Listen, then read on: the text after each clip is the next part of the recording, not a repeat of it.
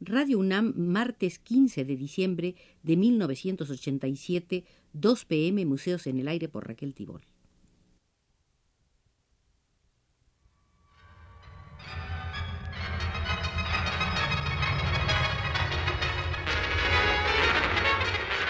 Radio UNAM presenta Museos en el Aire. Un programa a cargo de Raquel Tibol, quien queda con ustedes.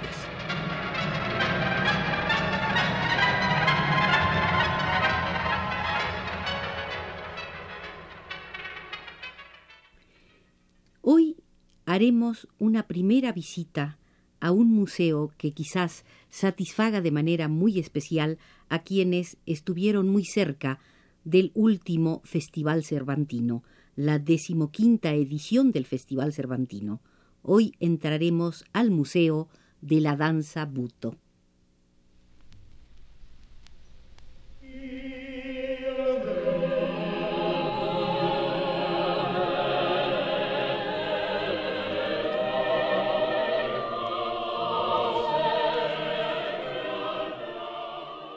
Desde el mundo en el que el universo está hecho a la medida del hombre, ha llegado un hombre hecho a la medida del universo. Japón ha enviado a los países de Occidente a Kazuo Ono, señor del buto y anciano maestro del arte de existir, ya sea con un cuerpo o como parte de la memoria de los hombres y de su futuro. Kazuo Ono hace del arte de la danza una sencilla pero imposible traducción de los misterios que fuerzan el latido de los corazones. Religión quizás, quizás arte, quizás vida, unidos en una única experiencia. Nació Kazuo Ono para la danza a la tardía edad de 43 años. Corría el año de 1949 cuando Kazuo Ono realizó su primera representación en público. Se titulaba Concierto de Danza Moderna número uno. También otra danza se tituló Grito del Diablo, otra más Tango y por último Primera Flor de Tilo. Eso fue, como les digo, en 1949. Pero no comenzó todo ahí. Veinte años antes, cuando solo era un profesor de educación física en la Escuela Atlética de Japón en Tokio, asistió a una representación de danza en el Teatro Imperial. ¿Quién bailaba? Antonia Mercé, la argentina. La impresión causada por esta bailarina heterodoxa provocó un importante vuelco en la vida de Ono en aquel mismo instante decidió dedicar su vida al arte más antiguo, al arte de la danza. Por aquellos mismos años, Kazuo Ono decidió su conversión al cristianismo. Ahora sí, la danza se convirtió para él en una manera de entender la vida. En estos términos se expresará Ono fundamentalmente a partir de su encuentro con Hijikata, con quien formulará en los años 60 las bases de un nuevo estilo de danza, la danza buto. Cuando Ono pasó por Madrid, el periodista Juanjo Guerrenaverra le hizo la siguiente pregunta. Una de las afirmaciones más regulares cuando usted se refiere a los contenidos de la danza buto es la de concebirla como una forma de vida. ¿Hasta qué punto es una experiencia vital, ¿Hasta qué punto se mezclan vida y arte en sus espectáculos? Y contestó Casuono. Quiero contestarle a esta pregunta con una pequeña historia. Cuando tenía tres o cuatro años, mi madre siempre me contaba un cuento de fantasmas. Las madres normalmente cuentan cuentos a los niños para que se duerman o les cantan nanas, y si el niño no se duerme, las madres suelen ponerse furiosas. Mi madre fue distinta.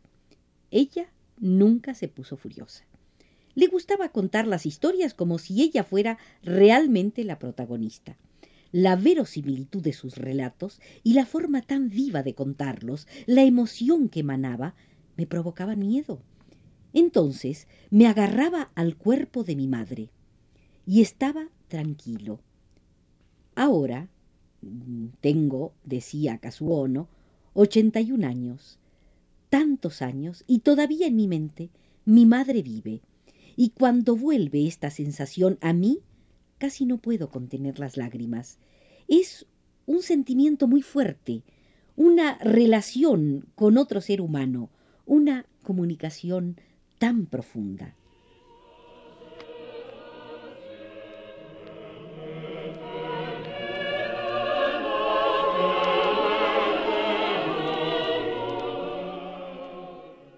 Kazuo Ono se deja perder en el recuerdo de aquellos momentos. Gusta de contestar siempre desde el principio de sus razonamientos, como queriendo dar la medida exacta de sus palabras antes de que se produzcan. Al final de sus respuestas siempre se tiene la sensación de que lo importante es lo que no ha dicho, o quizás lo que él ha querido que creamos que no ha dicho. El arte y la vida están tan vinculados en la experiencia de este hombre que se convierte en testimonio vivo de una vieja leyenda, aquella que dice que en Oriente se entiende la vida como un relato. Y continuaba diciendo Kazuo Con esta anécdota estoy refiriendo dos relaciones distintas. La de la madre que intenta dormir a su hijo y se desespera si no lo consigue, y otra cómo fue la de mi madre, que sí tiene profundidad, que es una relación verdaderamente humana. Por eso tengo tan vivo ese recuerdo. Cuando George Banu habla de los actores japoneses, dice que ellos salen y no regresan, pasan para siempre al lado de los fantasmas. Han estado enteramente en nuestro lado. En el fondo, siempre están entre los fantasmas y nosotros. Un fantasma que se encarna pero no se desvela. Enmascarado viene a cantar y a danzar. También en su vida, porque para ellos ya lo hemos repetido, son la misma cosa, parecen irse cada momento y no regresar nunca. Absorto en sus propias palabras, Kazuo no entiende que mejor que una explicación erudita es dejarse llevar por la sencillez de sus ejemplos. Le pregunta el periodista Juanjo Barrena, en su preparación, en su formación y en su entrenamiento, ¿qué lugar reserva para el cuerpo? ¿Dónde empieza y dónde termina la importancia del cuerpo? Le contesta uno. Esta pregunta contiene una cuestión muy importante. Mi espiritualidad y mi cuerpo son una misma cosa, son inseparables. Lo mismo ocurre con las alegrías y las tristezas. Nunca están separadas, están siempre juntas. Cuando yo percibo una vibración muy profunda, entonces realmente estoy bailando en mi interior. Cuando me encuentro con la alegría, mucha alegría, quizá eh, no lo exprese con mi cuerpo y en ese momento mi cuerpo y mi alma en todas sus partes están bailando. A veces cuando tengo alegría, tengo la sensación de que voy a volar al cielo. Otras veces, con esa misma alegría, podría ser que me estuviera cayendo al fondo del infierno. La alegría y la tristeza están unidas como el cuerpo y la espiritualidad. En esos momentos estoy volando se produce un movimiento de mi cuerpo no muy activo, pero bueno y suficiente. También otras veces, en algún momento, bailando, mi alma sin cuerpo baja al nivel de la muerte. Así mi alegría máxima es ese instante. Pero también un momento triste. Es una alegría máxima cuando puedo oír las palabras de Dios, palabras de los ángeles, palabras de los muertos. También me acarician, porque para mí los muertos no están siempre dentro de las tumbas, sino que estoy con ellos.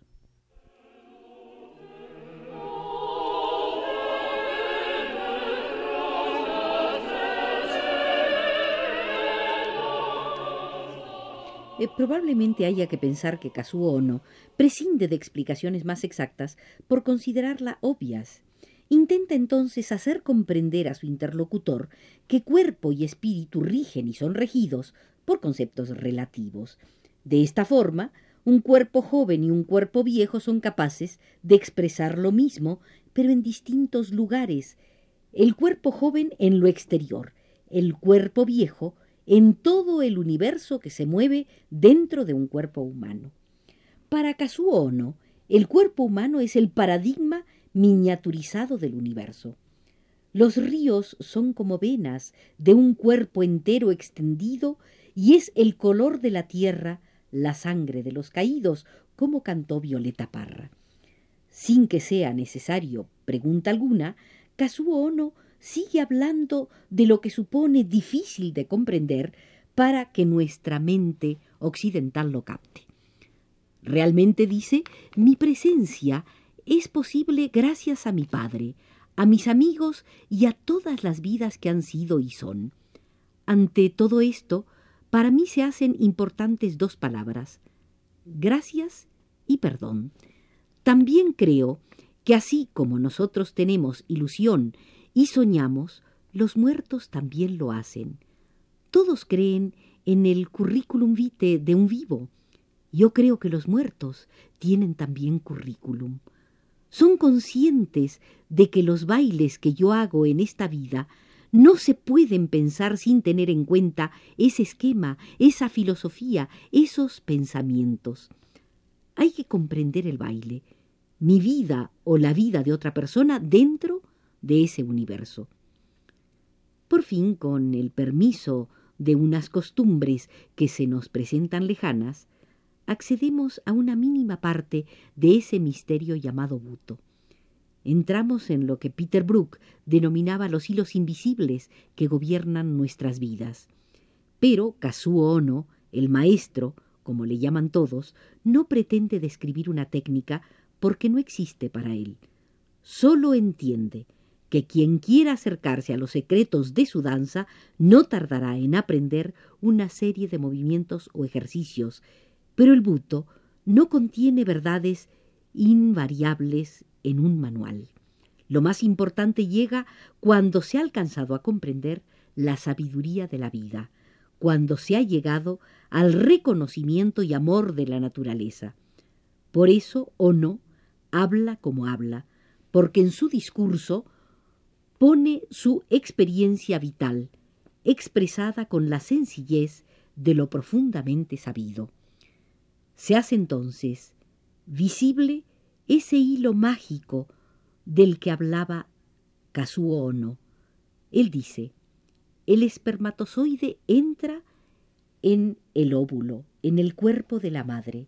Hay millones de espermatozoides, pero solo uno se convierte en vida y es triste para mí constatar que hay millones de posibilidades de vida real. Creo, sin embargo, que estos millones que se quedan fuera no son inútiles, sino que son las víctimas de un sacrificio necesario para la vida. Yo tengo, dice Ono, esa opinión.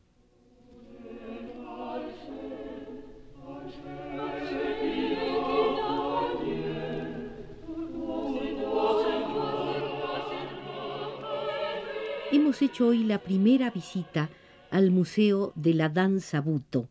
Los invito a que en una próxima emisión volvamos a conversar con su creador, Kazuo Ono. Nos ha dirigido desde los controles Abelardo Aguirre.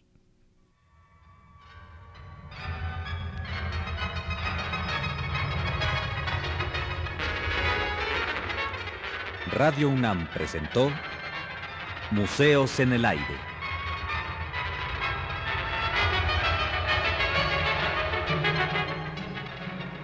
Un programa de Raquel Tibol.